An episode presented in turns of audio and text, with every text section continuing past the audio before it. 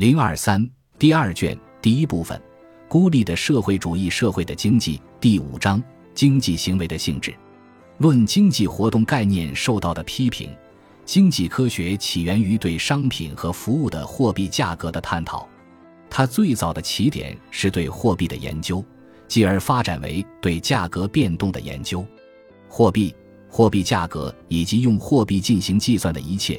构成了使经济科学得以诞生的讨论话题，在经济研究的各种尝试中，论述家政和生产组织，特别是农业生产组织的著作，并没有沿着这个方向进一步发展，它们只是成了各门技术和自然科学的起点。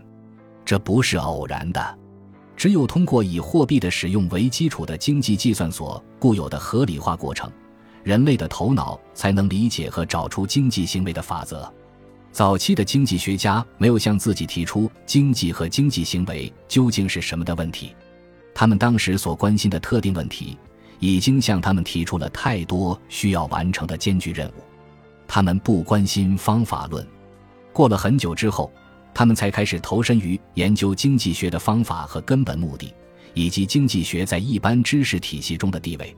然后，一个似乎不可克服的障碍出现了。定义经济活动的内容的问题，无论古典经济学家还是当代经济学家，他们的全部理论研究都是以经济原理作为出发点。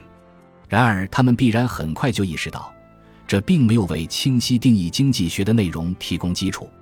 经济原理是理性行为的一般原理，而不是构成经济学研究之主题的行为的特殊原理。经济原理主导着所有的理性行为。所有的能够成为一门科学之研究主题的行为，只要是讨论传统的经济问题，对经济和非经济的区分似乎毫无用处。但是另一方面，根据理性行为所针对的直接目标，对理性行为加以划分，只把那些旨在为人类提供实物商品的行为确定为经济学的内容，同样是行不通的。对这种做法的一个决定性的反对意见是：归根到底。物质商品的供给不仅服务于我们通常所说的经济目的，而且服务于许多其他目的。这种对理性行为的动机的划分，涉及一个有着双重含义的行为概念：出于经济动机的行为和出于非经济动机的行为。